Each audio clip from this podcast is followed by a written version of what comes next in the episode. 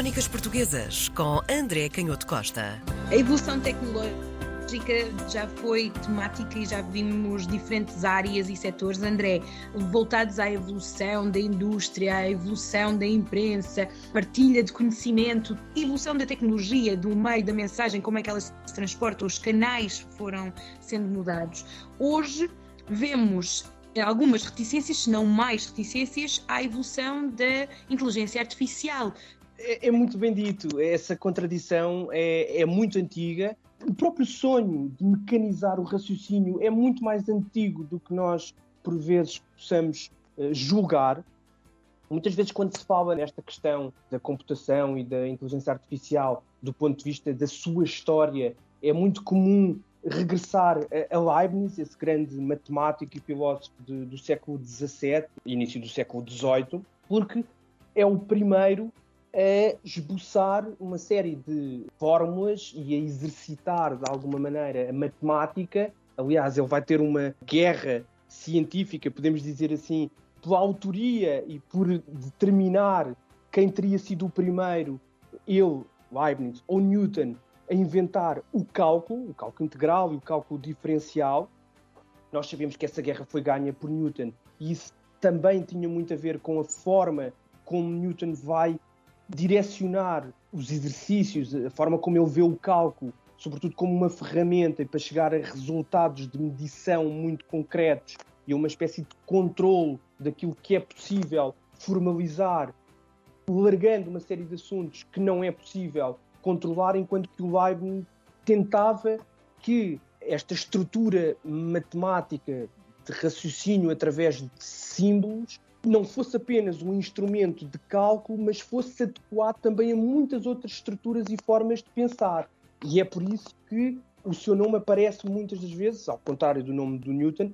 o nome do Leibniz aparece muitas vezes ligado ao início da computação. Mas o próprio Leibniz tinha consciência de uma obra muito mais antiga, do Raimundo Lulo, um, um filósofo do século XIV, que tinha, pela primeira vez, na Idade Média,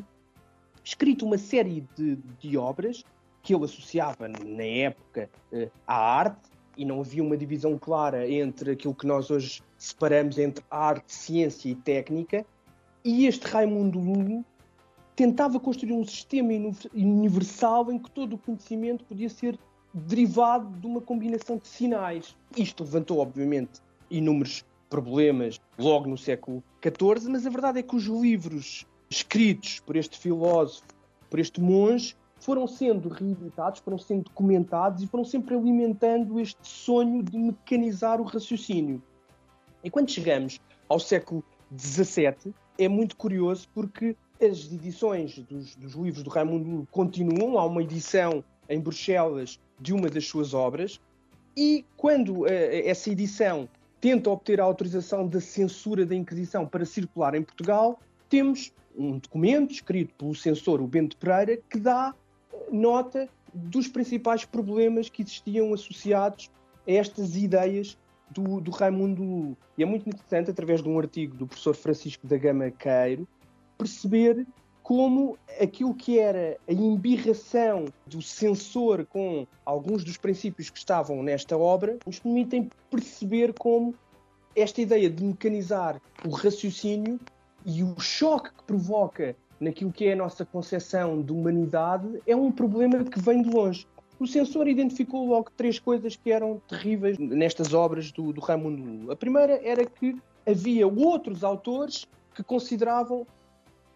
que as ideias do Raimundo Lulo eram ideias negativas. E, portanto, a ideia de que havia uma autoridade, ou muitas autoridades, que censuravam, dá logo uma nota de uma tradição de pensamento que nós muitas vezes hoje em dia podemos associar às humanidades, onde aquilo que é dito por outros grandes eh, autores, aquilo que está nos textos canonizados e, sobretudo, textos que têm uma autoria clara, portanto, a opinião de determinados autores, determina aquilo que será a nossa opinião sobre uma determinada ideia. Portanto, esse era, esse era o primeiro princípio que é utilizado por este censor português no século XVII, o Bento Pereira, para dizer este livro é um problema porque há autores que dizem que as ideias deste senhor são ideias erradas. O segundo aspecto era o estilo e o modo de escrever. O censor achava que a forma como Raimundo raciocinava e, e se expressava era uma forma estranha, porque não era clara, ao contrário daquilo que era o paradigma.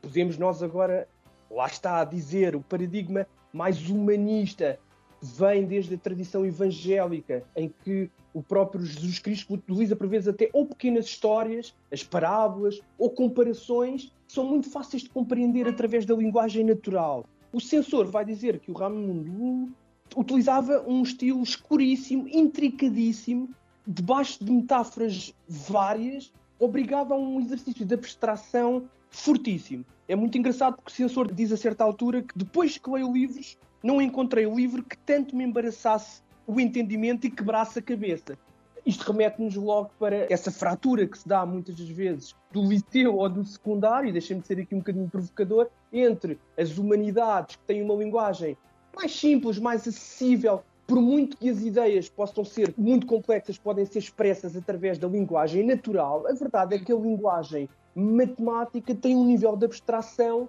que nós muitas vezes associamos à desumanidade. É muito comum ouvirmos as pessoas, por exemplo, falarem Sim. nesta expressão a frieza dos números, como se não fosse humano. Os números são frios. Isso tem muito a ver com esta ideia de que é uma linguagem que é estranha e que choca pelo seu nível de abstração. E para um sensor criado nesta cultura humanista, mesmo sendo conservador, mesmo sendo um censor da Inquisição no século XVII, a verdade é que aquele mundo de raciocínio lógico através de símbolos do Raimundo era um mundo muito estranho. Portanto, essa estranheza, nós temos aquela expressão que primeiro estranha-se, depois entranha-se, mas ainda hoje, portanto, estamos a ver aqui, mesmo com esses relatos históricos, ainda hoje há essa uh, disparidade entre humanidades e ciência e a linguagem utilizada por uns e outros. Essa estranheza, então, é algo que é permanente na forma como nós interpretamos o texto. E, e, e, decorre muito, daí eu ter falado sobre isto, decorre muito desse momento muito fraturante na história da ciência e na história da cultura ocidental, entre o final do século XVII e o início do século XVIII, e que está muito associado também à computação, não só à computação, mas a todo o desenvolvimento científico, mas em que a computação, e nós podemos dizer isso à luz daquilo que são os progressos, e foi daí que partimos, extraordinários na inteligência uhum. artificial, uhum que essa uhum. fratura vai ser cada vez mais dramática. Porquê? Porque a computação é, de alguma maneira, o raciocínio aritmético ou o raciocínio formal, a lógica formal, a linguagem artificial, a invadir territórios da própria linguagem natural. E é isso que temos, por exemplo, no, no chat GPT, em que pela primeira vez temos a capacidade de gerar texto em linguagem natural, com um nível de articulação que muitas vezes confunde o observador e deixa sem saber se foi um homem ou uma máquina. Mas a uhum. verdade é que o último, e tu chamavas bem a atenção para essa diferença entre a tal linguagem eh, matemática e as humanidades, essa fratura, e é curioso que o tal censor no século XVII dizia que depois o último aspecto que levava a refutar ou a considerar perigosas e suspeitas todas estas ideias era o conteúdo, o conteúdo, portanto, não só a, a, forma da linguagem, a linguagem estranha, intrincadíssima, mas o próprio conteúdo, e aqui havia um choque evidente entre a dignidade que o Raimundo dava à inteligência, ao ato de entendimento como sendo evidente e natural, e ao ato de crer, que estava muito associado à fé e ao sobrenatural. Isto era escandaloso para o século XVII português, ver-se maior mérito no entendimento do que no ato de crer. Bem, fomos dar esta volta toda, porque a verdade é que quando chegamos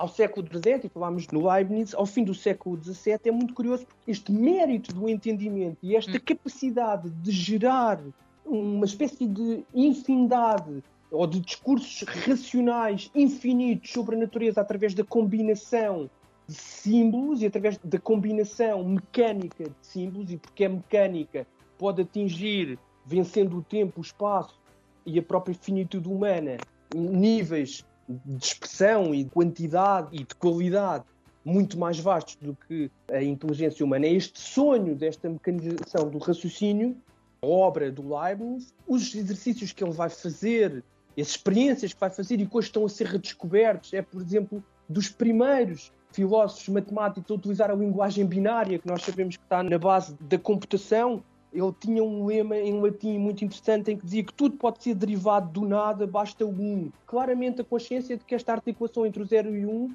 podia servir para expressar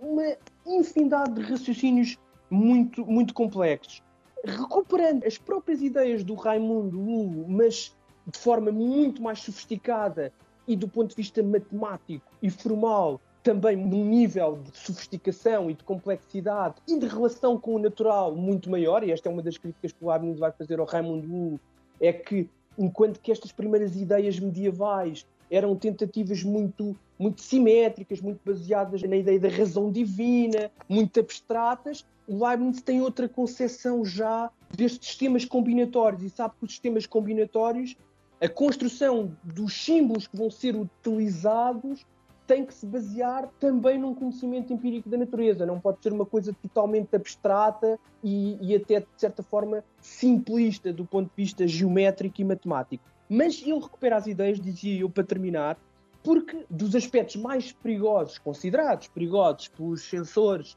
da Europa do Sul no século XVII e que para a Europa do Norte abrem outros caminhos, era precisamente essa antiga ideia do Raimundo I de que através desta arte combinatória era possível vencer o aspecto humano que se considerava negativo, que era a situação demasiado particular, as manias, as tendências ao estar demasiado preso pelo seu contexto, até as questões às vezes emocionais, os próprios instintos naturais, que claro que à luz da teologia católica implicavam também alguma tendência para o pecado, mas esta arte combinatória iria ser utilizada para dirimir as discussões entre as religiões. E quando chegamos ao século XVII,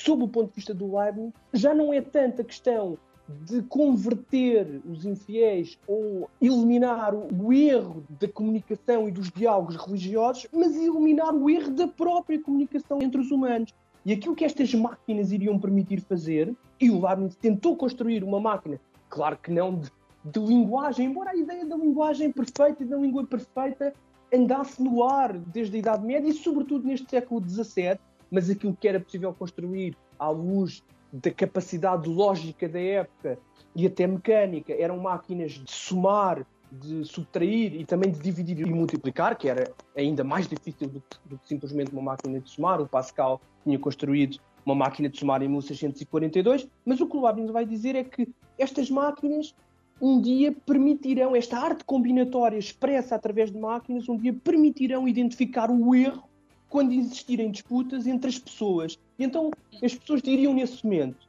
vamos calcular para saber quem é que tem razão. E desse cálculo surgiria uma verdade que talvez não tivesse os problemas humanos. Ora, entretanto passaram muitos séculos e o problema, ou alguns séculos, e o problema que nós temos hoje em dia, até à luz da história do século XX e do próprio desenvolvimento impressionante da ciência no século XX é que este sonho que no século XVII de eliminar o aspecto humano do raciocínio para conseguir estabelecer a comunhão entre as pessoas, nós sabemos hoje que a eliminação deste aspecto humano é precisamente um risco, precisamente porque os humanos sempre souberam de alguma forma eliminar a sua humanidade e isso nem sempre tem resultados muito apresentáveis.